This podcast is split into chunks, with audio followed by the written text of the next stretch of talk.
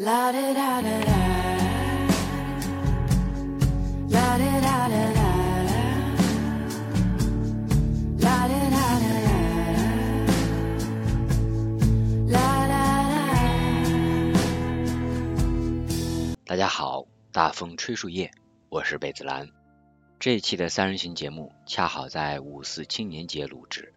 第三期的三人行节目，三个不同的青年瞎聊瞎侃一些问题，讨论聊天有没有价值，我不知道，但我知道有的东西可能聊着聊着就清晰了，有的东西可能聊着聊着就出来了。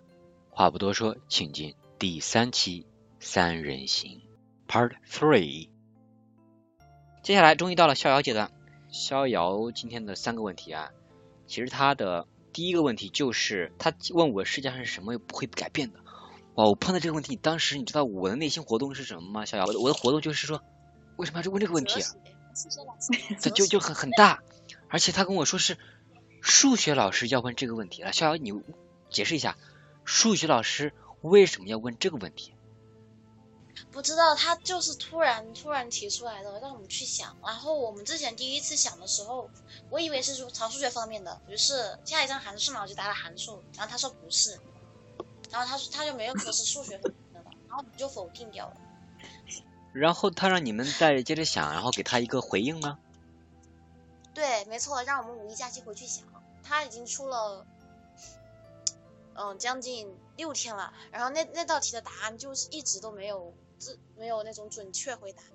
啊、那这个到时候让你们是要做一个口头的呃展示答案，还是说口头口头展示，哦口头展示。好的好的，你们数数学老师肯定是一个哲学家。那接下来逍遥，你对这个问题回答，好像听说你有三个是要分享，那你先来吧。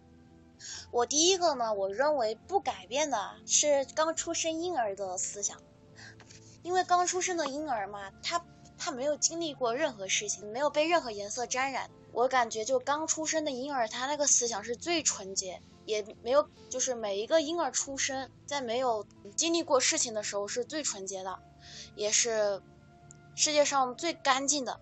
然后第二个呢，我我想的是时间，我觉得时间待人是公平的。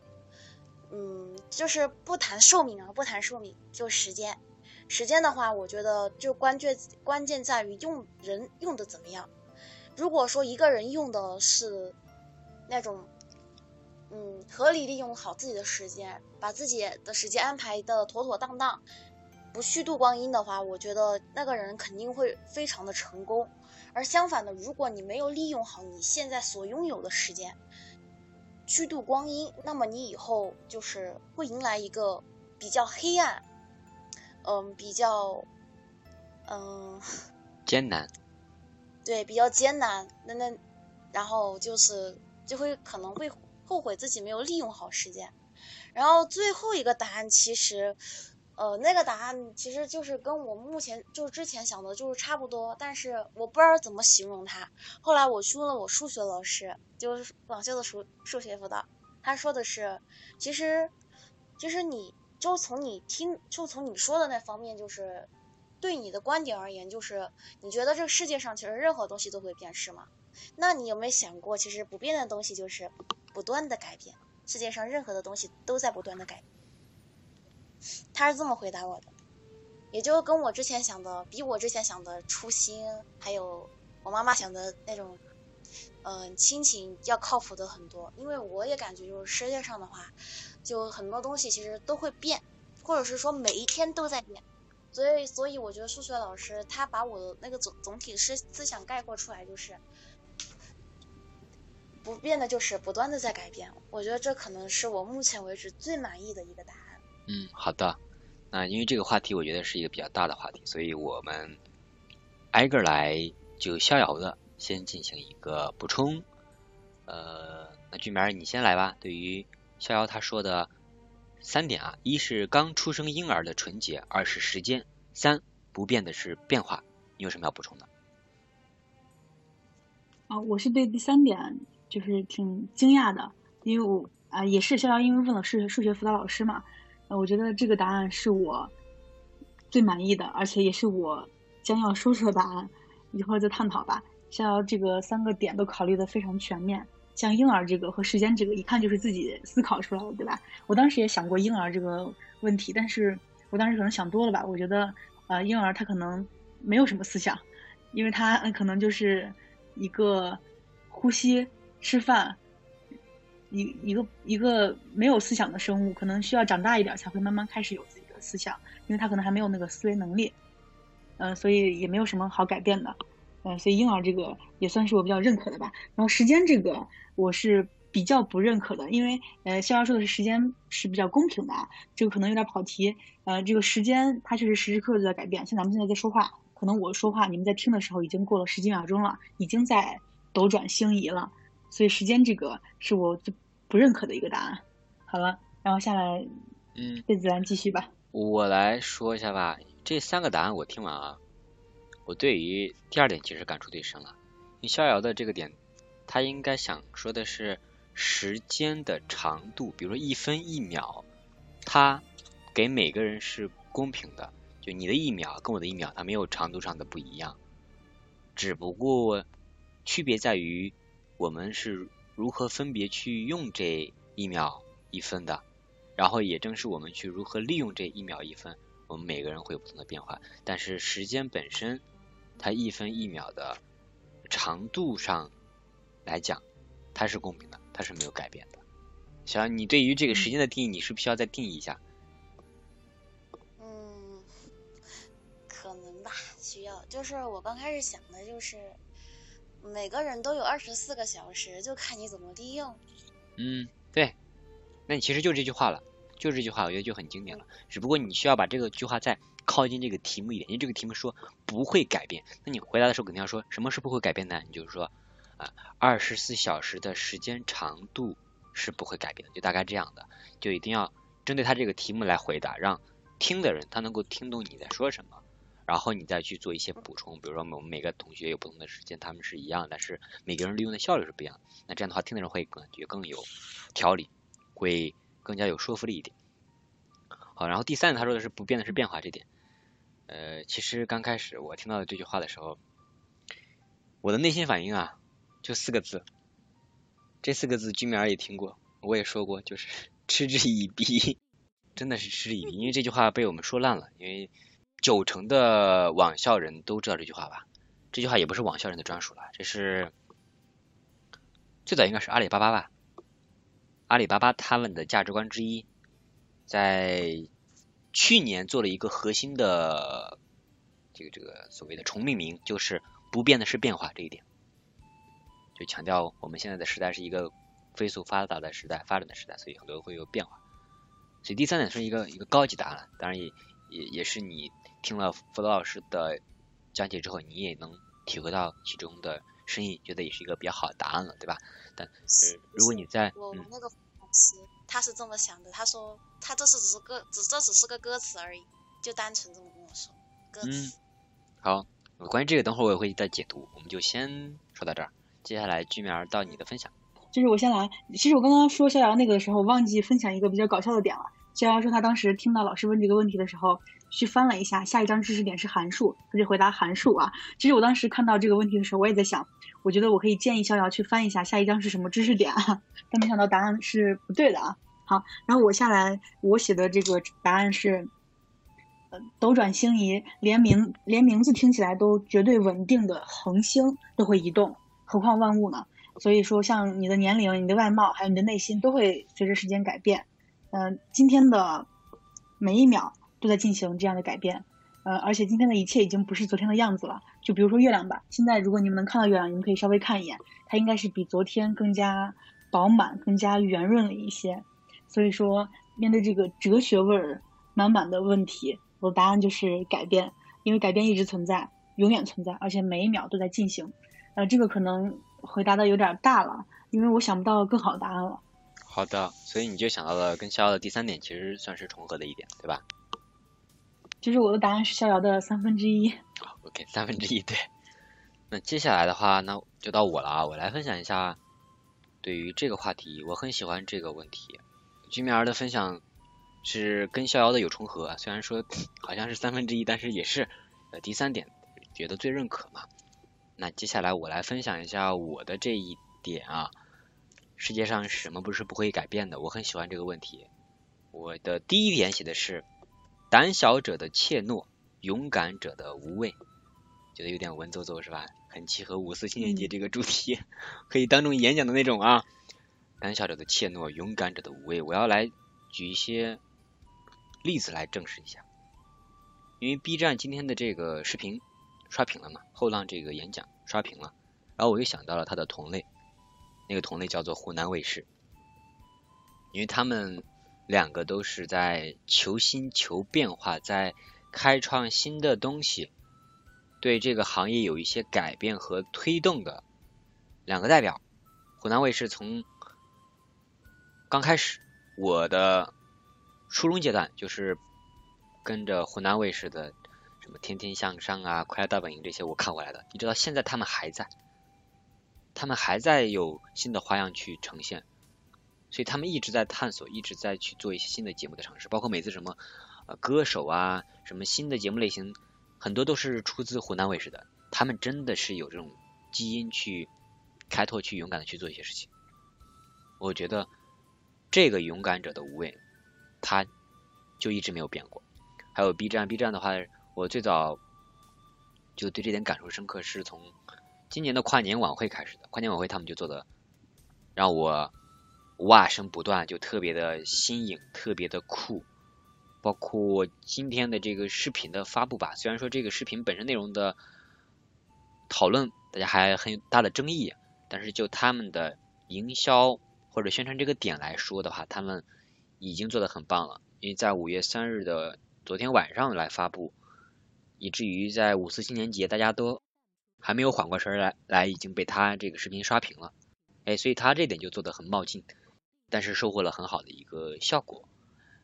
所以他们一直在求新，但他们现在是在一个发展的阶段，未来应该会盈利，但是他们呃目前不完全靠着盈利去来做啊，还是在做好自己的事儿，这点很难得，以至于呃每一次碰到这种优秀的啊东西存在，我都会想问一句啊，我说什么 How old are you？不是说你多大了啊，而是说怎么老是你呀？那老是你其实就是这些。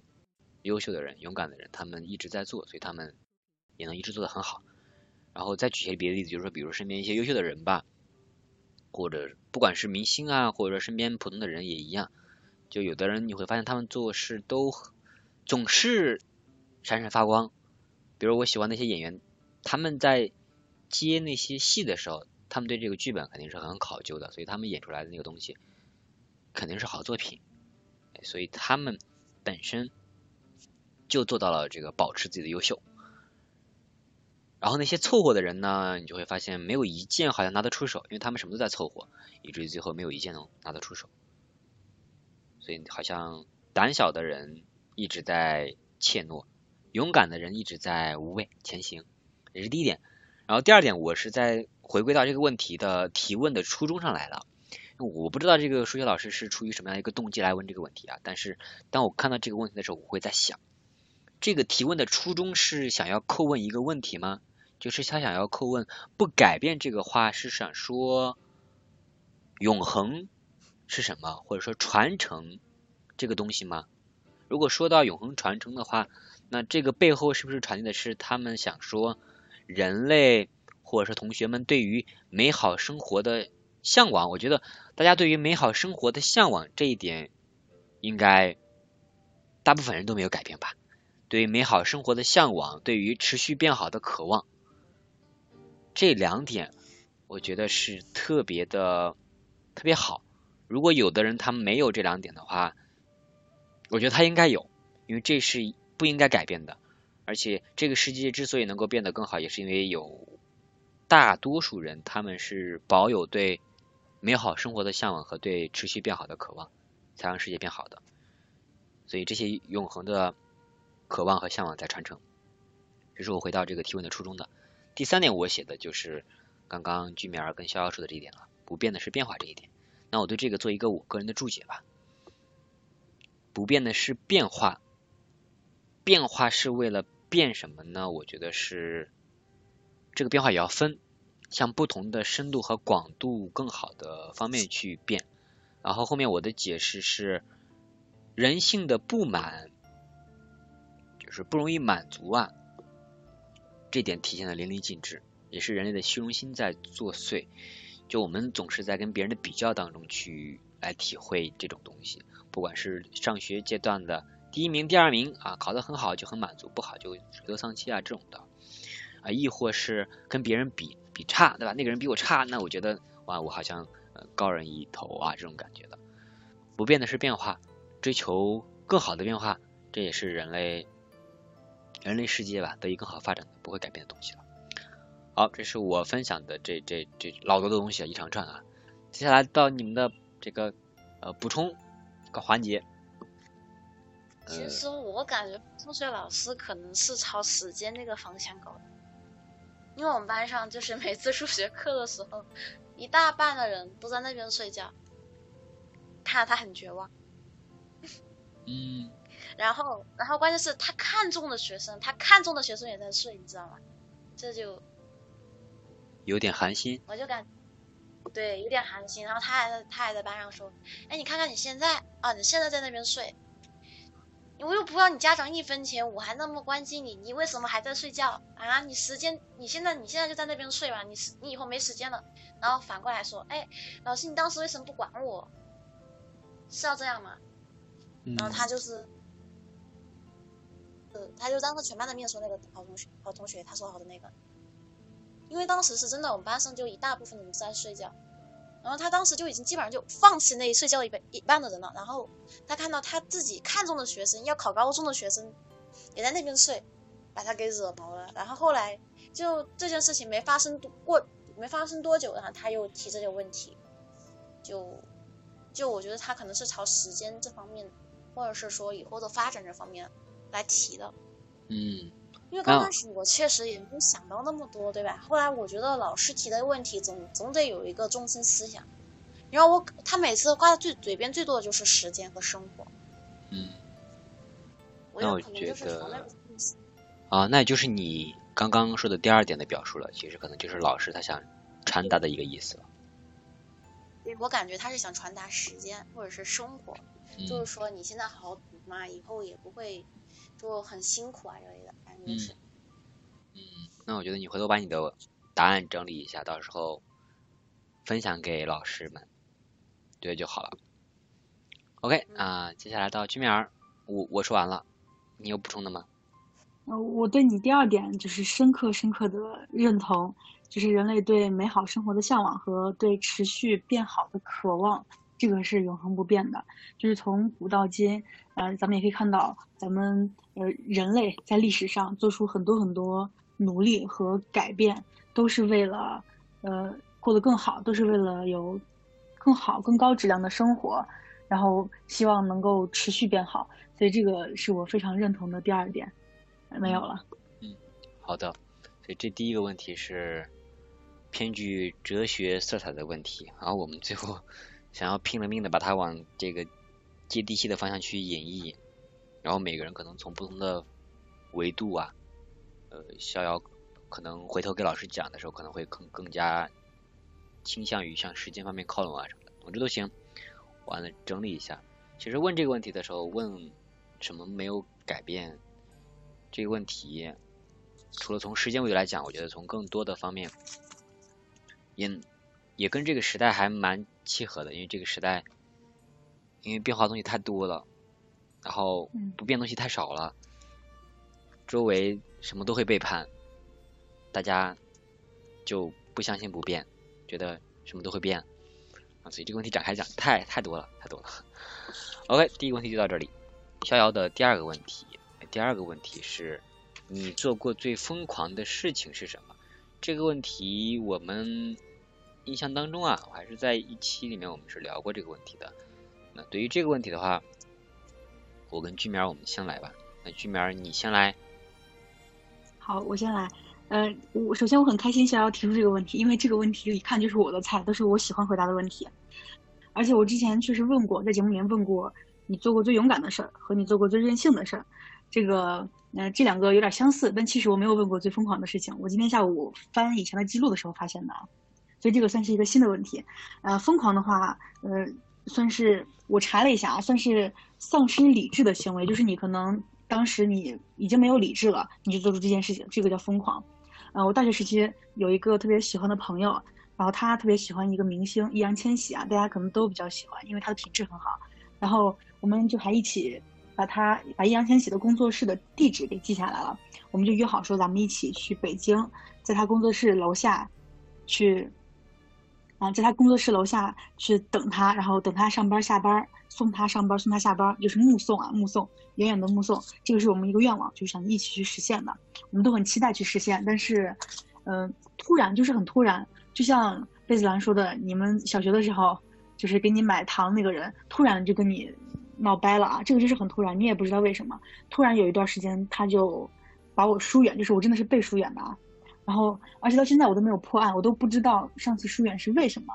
但是当时刚好十一放假，然后本来我是不打算回家的，因为想着跟他一块去北京嘛。但是他突然疏远我了，我已经跟我妈说了不回家了，我就还是坚持没有回家，在宿宿舍里面也很难过啊，就是想不通这个事情，就沉浸在被疏远的悲伤里面。突然就垂死病中惊坐起，然后站起来就觉得我要收拾书包，我要去北京，我要一个人去。就是当时不知道为什么就要赌这个气啊，其实是很喜欢的朋友，呃，如果重来一次，我肯定不会这么冲动去做这个事情。但当时就是很别扭，就觉得我一定要，嗯，我一定要先去，我就要背叛他，然后我就先去收拾书包，然后只带了一套衣服、两双袜子，还有证件、充电器、手机，就上路了，就去北京了。坐火车去的，然后去了天安门，去了故宫，还有清华、北大，还有水立方、鸟巢、天坛和北海公园儿。呃，最喜欢的是北海公园儿，因为那会儿是玩儿最开心的，就是玩的挺开心。但是当时当时心里还是有点内疚的，就是还是有点不安的，因为觉得自己都不能光明正大的拿出一个拿出手机来发一个带定位的朋友圈，说自己出来玩了，因为是我先背叛了，我先去了，没有等他。其实像这样奇妙的经历，就是很突然的经历是没有过的。按说应该是非常新颖、非常开心的，但心里边是有点内疚的，真的是有点内疚的。因为是我先背叛的嘛。然后虽然是被疏远的，但是再来一次的话，我肯定会去调整心态，就我不能去做那个先做错的人，我不能去先背叛，这个是我对现在自己的要求啊。然后做这件事情的时候，我是没有理智的，就完全是冲动的。所以把这个最疯狂的这个问题用这个答案来回答一下，好吧？嗯，这个重新解读了一次最疯狂的事情。这个啊，刚刚听到你说的一点啊，我不会再做那个先背叛的人。先背叛和后背叛这个事情，啊、我反正现在有点也是很很搞搞不懂啊，因为有时候可能事情原因很很复杂，或者说现在想起来都不知道为什么，但当时就是没有继续原来的好的关系了。但至于说先背叛的人就错了吗？我不知道，君面你觉得呢？嗯，其实先背叛的话，呃，我当时沉浸在沉浸在难过里的时候，我心里下的定义是他先背叛了，因为啊他先离开了我，他先疏远了我，我都不知道自己做错了什么，我连我到底错哪里的知情权他都不给我，我觉得很冤枉，真的是很冤枉，很憋屈。到现在我想起来还是有点难过的，但是我觉得我不应该去，就是先去北京，因为这个是我做的不对的地方。就是如果我没有去北京的话，那这件事情整体下来就是他疏远了我，这个事情里面我是没有一点点错误的，我会问心无愧。但是因为我先去了北京，所以我现在是于心有愧的。嗯，呃，我觉得不完美，就是如果再来一次，我我不要去，我要我要让自己问心无愧。嗯，这一点我懂了，让自己问心无愧，在这段感情里面。然后还有一个点啊，嗯我我觉得我也不会做，就是赌着气去干一件事情，尤其是旅游这种事情，或者去哪玩儿，玩儿的应该是内心愉悦的去玩儿，而不是因为赌气去玩儿吧。那样的话，快乐会打折的。OK，居米儿分享的关于自己疯狂这件事情。那接下来的话，我来分享。分享完之后是逍遥。我写的疯狂的事情，其实之前我也分享过吧。啊，我也跟居米儿一样，再次对疯狂做了一个定义。呃，疯狂我写的定义是，意味着打破了固有的禁忌，原来的一些不能做的事情，而你打破了，叫疯狂。我们叫它什么 crazy 啊什么的，而不是一般简单的那种冲动啊什么的。所以这块的话，我也没有什么疯狂的觉得很值得的去分享的事情了。所以我只能简单的把我去非洲做梦的一趟这一个经历再拿出来再说一次了吧。大学期间，大学毕业前的实习经历来看，这段是有一点疯狂意味在的。这三个月的实习经历，会让人觉得是有一点疯狂。但更多的情况下，我觉得现在我总结下来是有八个字，这八个字是疯狂之后的宁静。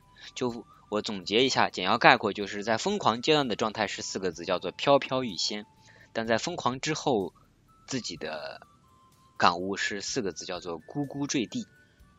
就是在疯狂的时候，人的感性是战胜理性的，然后会产生就各种什么不切实际的一些想法，或者怎么样，那叫飘飘欲仙。我们现在常说什么落地呀、什么脚踏实地，那会儿就算是飘仙了，成仙了。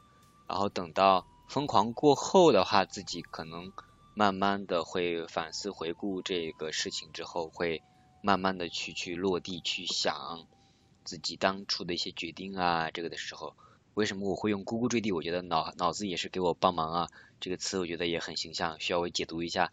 咕咕坠地，小孩子刚出生就是哭着来到这个世界的。刚开始在飘飘欲仙，到最后咕咕坠地，就是因为摔疼了呗，所以哭呗，所以咕咕呗，然后坠地了。但是也是这样就接了地气儿，然后看清了就很多自己原来的冲动啊，或者说不切实际啊这种想法的。所以有时候疯狂的事情，我觉得还蛮酷的，就是嗯，先做，做了之后可能会有吧，会有那些你觉得好或不好的经历，但这种事情你会。记一辈子，就因为它是打破禁忌的这种事情嘛，所以它不是稀松平常的一些你已经司空见惯的事情，所以它会在记忆里留存会很久，会给人的影响也会更大。这是我分享的疯狂的事情。嗯，接下来到交到你了。我做过最疯狂的事情啊，大概就是初一下册那会儿，哦，我就是数学，对吧？数学又是因为数学，就是我数学就是那会儿就是很想。提上去嘛，然后就天天晚上在那边看数学书、看数学题、看数学教辅资料，然后实在搞不懂的就是，嗯，抓紧抓就是抓到那种空闲时间你就往办公室里面跑，然后就是没搞懂就继续问，然后就一直就就这样子反复，嗯，就连续了那一个月，然后到考在期末考来临之前，我一直都是在那边，嗯，刷题，然后去问，刷题去问。就重复这几这几件事情，然后到后面就是数学成绩就慢慢提上来了。然后 就是当时就是后来我那个数学老师还在说我，哎，你天天过来，你你累不累？然后就是反正就是他就是就现在就是看见我的话，他觉得可能就是我一过来，他就可能就是知道我要问题，然后他就会拿出他他的那个 A 四纸过来，把题目的过程。写给我，然后也跟我讲那个思路。到后面的话，就嗯自己弄了套卷子在那边写，写到期末，就那一个月。后来我数学那个成绩下来还不错，就这样。然后因为数学疯狂过，我也觉得就是蛮值的，至少自己成绩提上去。嗯，很实际的啊，有改变。嗯，那现在还会再。去继续这样的问题啊，这种事情吗？会，会问。只是说频率没有之前那么高了，对吧？对，因为因为数学老师他现在就是，不是我们初二换老师嘛，数学老师也跟着换了。然后那个数学老师他就是就是就是给你规定规定一个时间去问，不是就是啊就是不论什么时候他都会在的那种。哦。他就是规定时间去问，要么中午，要么就下午。嗯，啊，那我在就是没有之前啊啊，他有固定的时间。那我追问一个问题，你觉得老师喜欢经常提问的孩子吗？喜欢吧。为什么？嗯，班主任觉得可能就是我们班主任说，其实你多问问题，老师是觉得你你是没有搞懂，然后你去问，你搞懂了，然后就是就觉得你很好学啊之类的。至少你们会就是因为不懂你就在那边闷着，那你这样子永远都解决不了问题。嗯，我们班主任是这么说的，就就是老师不管不管再忙都会愿意给你解答解答那些题目，你始终是我的学生啊，哪个老师不希望自己学生呃多几个成绩好的呀，多几个就是好好学习的呀？他是这么回答的。你们老师说的也是对的，就这应该是一个合格老师，应该他都是这样认为的吧？对，呃，所以也是鼓励大家有问题的话，其实就去问。啊，不光是学校的问题了，就比如说你们在生活上有问题，你找你信任的长辈啊什么的去聊，我觉得这也算是你去问问题了，因为问题的这个概念也是很大的嘛。然后不懂装懂的话，在后面的时光你是会你是会吃亏的呀，所以不懂就去问，因为问也代表你在思考。然后如果更好的老师，他可能会问你的思路啊什么的，就问你怎么去做，然后根据你的这个思路再看你的思维的误区在哪里。那一般老师也就再不及格，他也肯定会给你把这个事情以他的思路来讲清楚的。所以我觉得就很好。如果你能嗯在不同的科目吧，我觉得能保持一点就很好了。然后把你的所谓的弱势科目再发展成优势科目啊，那对于一个学生阶段的人来讲，它是一个很有自我激励的这个作用的。我我对这点也是感触很很深，我觉得就很好，必须得坚持这样去做啊，为数学疯狂，为自己的最后成绩的提升而感到这个满足和开心，这就是疯狂最后的一些最大的收获了。好，接下来对这个我们三个人已经分享完了呀，有没有要补充的？这边有吗？啊，我对逍遥的有点补充。我觉得你不光应该感谢你耐心解答的老师，你还应该感谢自己。我觉得最应该感谢的是自己，因为你愿意去面对这样的问题，然后愿意去开始去把它一个个呃解决掉。然后你可能开始的时候是很难的，因为你开始的时候可能有一百道题你都不会，但是你在越往后，然后你的问题越少，你可能现在拿出你当时第一次问的题目，你就觉得这个都没有必要问了，这就是你的成长。所以说你这个心态是非常好的，之后可能会学更多的科目，像化学，还有呃之后可能有更多更难的，你大学之后肯定会有好多很难的科目，如果你都有这样的心态去解决的话，肯定会越来越优秀的。同意，点头。这个第二个问题关于疯狂的事情啊，那我们就分享到这里。接下来的话是最后一个问题，逍遥问了一个变身的问题：如果让你变成世界上的任何东西，你想变成什么？当然除了人啊，别想变成人家家里的孩子，这不靠谱啊。那第一个分享居民儿，你的答案是？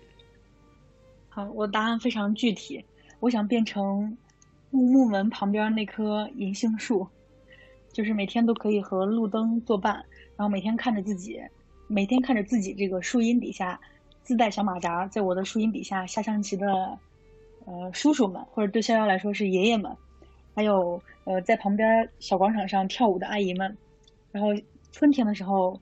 我我先绿为敬啊，先先绿为敬，万物复苏啊。夏天的时候有鸟儿和蝉鸣环绕着我，到秋天的时候我就金灿灿的变得很富有，到冬天的时候，呃，雪花就落在我的肩膀上跟我打招呼，就是不小心就就写成了一篇小学生作文了啊。但是我是这样想的，我觉得当一棵树也挺好的，就是安安静静的，你可以就不说话，然后看着这个世世间的万物慢慢变化。呃，如果下雨了，我就趁机洗个澡；如果起风了，我就免费吹个头发。啊、站累了，我就闭目养神，也不会有人发现我在上班时间偷懒。我觉得当一棵树是很好的。好，这个是我我的答案。嗯，听一听啊，朋友们，你们听一听。下雨的时候，我就当给自己洗了个澡；起风的时候，相当于给自己吹个头发啊，是这意思吧？啊，是这意思。能够捕捉到这个点吧，我觉得就很难的，因为这种能用拟人的手法来表达，就虽然说是我们写作或者表达里面的一个用法手法，但是能够在恰当时机来把这个呈现出来，那真的是对生活它有一定的体悟，才能够能抽丝剥茧，得心应手去运用，它是变成树啊。那我先分享，分享完之后我们再补充。我想变成树叶，然后我写的关键词是带刺儿的树叶，这个树叶得带刺儿，不然的话随便谁都想给你把它掰了，得带刺儿，然后得有一点锋芒。季节更替的时候会衰落啊，它不能像冻青啊那些东西，它常青，然后它没有变化，就像我跟待在非洲一样，感觉一年四季都是夏天，没有季节的更替呀。我感觉我一年四季穿短袖，我的衣服就只有两件，这个世界抛弃我了吗？啊，所以季节的更替会让人觉得这个世界在变化是五彩斑斓的，所以它要有季节的更替，它会变绿，它也会衰落，它衰落之后可能会变成变成肥料，或者变成厚厚的一层，带给人们一些美的体验啊，那都行。但它一定要有更替，一定要有衰落，因为本身来讲，万物都是有凋零的，人的生命也是有凋零。一片带刺的树叶，它也是应该有凋零的。它要给过往的人们去展示，哦，你看，我们自然界也是有凋零的，人类也是一样的，我们都是一样的。其实谁比谁也高级不到哪里去。最后的最后，这些落叶也是会归根的。我这个树叶就会永远的再见了，然后化到根里面，可能成为新的树叶的养分，沦落成小小小小的部分吧。所以我想变成的就是这样一个可以季节更替、可以衰落的带刺儿树叶。那我的分享完毕，接下来到逍遥。我的话，我想变成冬日里的太阳。嗯，虽然说太阳一个人挂在天上，有时候嘛就没有人陪伴，对吧？但为什么想当冬日太阳呢？因为我想，因为冬日里就是很多地方就特别寒冷嘛，我想照亮这个，我想给那些寒冷中的人带来温暖。这是我第一个答案。第二个答案，我想变成雨水。它不光能滋润万物，但是它有一种精神是让我非常敬佩的。滴水穿石，一个一个非常坚固的岩石，在雨水不停的打磨下，它会穿成一个洞。所以我我想变成像雨水那样的，我想拥有它那种坚持不懈的精神。就像我在学习上，不要因为一些困难而放弃。哇，小这个果然是一个多样答案的题目。第一个是冬日的暖阳，对于逍遥的这个冬日暖阳，当他脱口而出这个的时候，我已经在脑补我感受过的冬日暖阳的温暖了。因为在冬天的时候，冬天的阳光它不刺眼，它就是那种温和的，给人带来温暖和光的。逍遥他平时生活中也是一个给自己的好朋友带来快乐的这样一个人，然后他想做一个冬日的暖阳，给应该是想给周围的人带来温暖吧。然后因为内心。温暖的人才会能给别人带来温暖，然后想把自己的温暖去传递。我我觉得就这个就很好。嗯，第二点，他说想要变成滴水，因为滴水穿石这样一种坚持不懈的精神，啊，其实，在学习阶段吧，这种品质它是很宝贵的。包括这两天回家，我也是有一次会想到，也在想，好像高三毕业要考大学的时候，那会儿是。知识储备的巅峰啊，而那会儿的学习状态也是最足的、最有劲的。但最难的就是说这个持续啊。那滴水能穿石，不是说因为它今儿滴明明儿就不滴了，对吧？它是持续在滴水。分享给每一个人都应该这样，相信缓慢、平和、细水流长的力量。有的东西好像它很慢，但它持续。但它细水流长，那最终小溪也能汇成大江大河，滴水也能穿了石头，所以坚持的力量很宝贵。如果有的话，一定要去坚持。而那个东西，如果一旦能让你坚持很久的话，那个东西也应该是你很热爱的一一部分了，成为身体的一部分，不可或缺了。这是我对逍遥的这个话题的补充。接下来居民儿的补充时间。嗯。我其实之前有有听你说过这个相信缓慢平和细水流长的力量，但我忘记在哪看到的了。呃，我我先说逍遥的吧。逍遥是他想成为冬日里的太阳。我觉得从我听了你会去陪你的朋友，呃，去散步，然后去安慰他，跟他开导他，然后送他回家。这我觉得你已经是一个太阳了，你你已经已经做到了。然后下来雨水这个就是你学数学吧，然后你就。很认真，很努力，而且有段时间为了考试，就是疯狂刷题，去问老师问题。我觉得，真的你已经很像雨水了。我觉得你想成为的这个，你是可以成为的。虽然说不是真的是这个实质的东西，但是你已经跟它是一类了，非常好。好的，变身的话题，逍遥要补充的吗？没了。啊，好，所以这个话题是一个变身的话题。我觉得这种话题它能够让人就有一种别样的去想象吧。想象能力是最宝贵的，也是。蛮缺乏的一件事情，像在学生阶段，逍遥他们可能会写想象文呐、什么未来啊，想变成什么呀，这种作文可能还会写吧。然后我接触这种，也就是在作文里面，其实会碰到更多，但别的机会就不多了。包括作文，有时候我原来写作文很容易写成套路，就是我知道应该写成哪种的，就变成一种套路的模式，然后就各种固定的套路，比如说什么愚公移山呐、对吧？就是老师会跟学习扯上边儿。嗯，这也是应试教育的一点不太好的吧，就是老师会跟一些实用主义的东西去挂钩，然后会忽略一些看似无用的，但是每个想法它都是有源头的，它都是可以有理有据的，是合情合理的。那我们有时候如果在学习当中如果没有机会去这样来自由表达的话，那自己可以下来找别的方式来实现自己一些更真实的想象吧，呃，或者说更加的符合自己内心想要想象的那个场景去做，我觉得就可以了。OK，逍遥最后一个问题结束，意味着我们今天的三人行节目就真的已经结束了。回顾一下目前这九个问题啊，朋友们，现在再回首来，尤其是逍遥，他是我们第一次参加这个音频这种形式吧，也是一个比较新颖的。所以现在我们就简单做一个回顾吧。嗯，包括我跟俊苗，我们也做了这第三期了，也有一些新的感触。因为每次在做这种事情的时候，也是即使同样的话题，也会有一些新的感悟。那接下来我每个人随便吧，谈一两句对于我们这一期三人行的一个叫做结束语也罢，叫做呃最后的留言啊什么的也罢，就简单的来一两句吧。首先，先给居苗儿吧。呃，我今天最开心的，我最喜欢的问题是逍遥的第三个问题，就是让你变成世界上任何东西，你想变成什么？这个是我最喜欢的一个问题。下来还有呃贝子郎的你是什么颜色的？这个也是我特别喜欢的。啊，这两个问题是我最喜欢的两个问题。呃，另外呃今天非常开心，因为逍遥也是一个非常开朗的人，就从他的声音来听嘛，我觉得他是一个开朗的人，而且他分享的一些事情让我呃会有共鸣。我就觉得认识逍遥很开心，很幸运，呃，另外也很开心能够参加今天的这个节目。谢谢居苗儿，逍遥到你了。我的话可能对，嗯，人生吧，人生或者是价值是观念上有了很大的改变吧。